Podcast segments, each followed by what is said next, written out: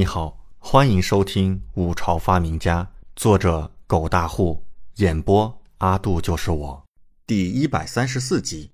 王爷不能不行啊！娄欢欢失踪了，李准在府内找不到娄欢欢的影子，内心很是好奇：这女人怎么忽然失踪了？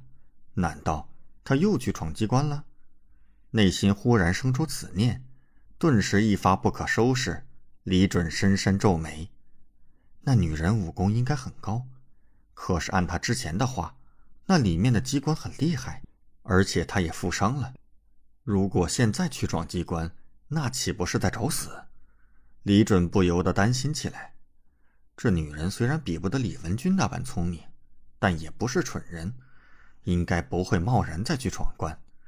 李准安慰自己。晚间，他叫来杨忠。二人打扮一番，便出了王府。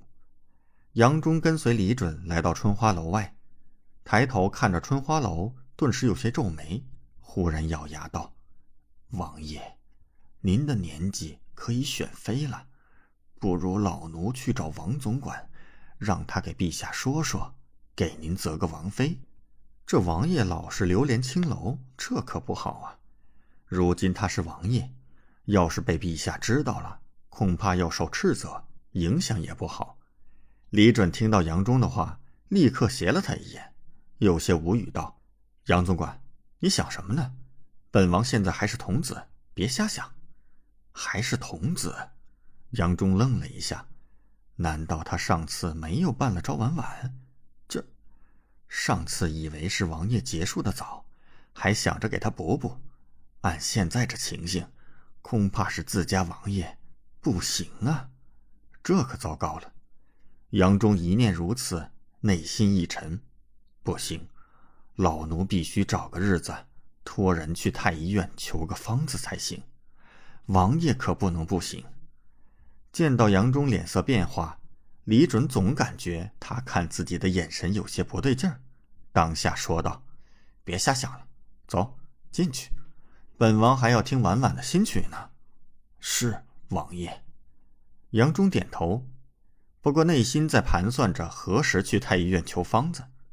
见到有人进来，那扭着丰臀、尽显风姿的浓妆老妈妈立刻热情迎上来。看到来人是李准，顿时笑道：“哎呦，原来是公子啊！公子，你可是很久没来了，我们春花楼的姑娘可是想死您二位了。”李准眉头一挑道。婉婉可想本公子？老妈妈眉开眼笑，那是自然。公子可叫我们婉婉想煞了。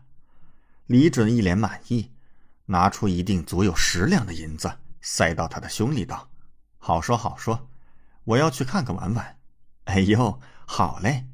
老鸨顿时笑得更欢了，连忙叫下人去通知招婉婉，同时亲自领着他向招婉婉的闺房走去。杨忠识趣的自己玩去了。这春花楼的人都知道，花魁招婉婉对李准情有独钟。自从李准成为他的入幕之宾后，都不怎么出场了，待在闺中，日夜调弦弄琴，吟诗谱曲。前日还谱了一首《雨霖铃》，惊艳四方。《雨霖铃》也掀起了一阵词阙之风，吸引很多文人墨客流连此处。就为一闻取音，亏了招婉婉的新曲，这几日春花楼生意火爆，老鸨是打从心里深处感到高兴啊。这位公子，您进去吧，婉婉在房里，我就不打扰了。老鸨喜滋滋的掏出胸里的银子，欢喜的去了。公子，屋内的招婉婉听见外面的声音，娇声唤道，打开了房门。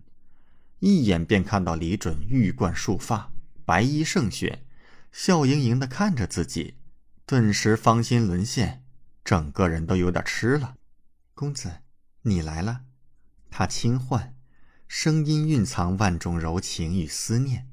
婉婉姑娘，我来了。李准看着美人容颜如画，绝艳绝伦，坦然一笑，一步便跨入房中。赵婉婉连忙关上房门。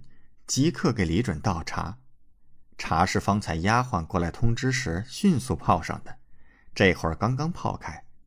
公子，奴家可是想杀你了。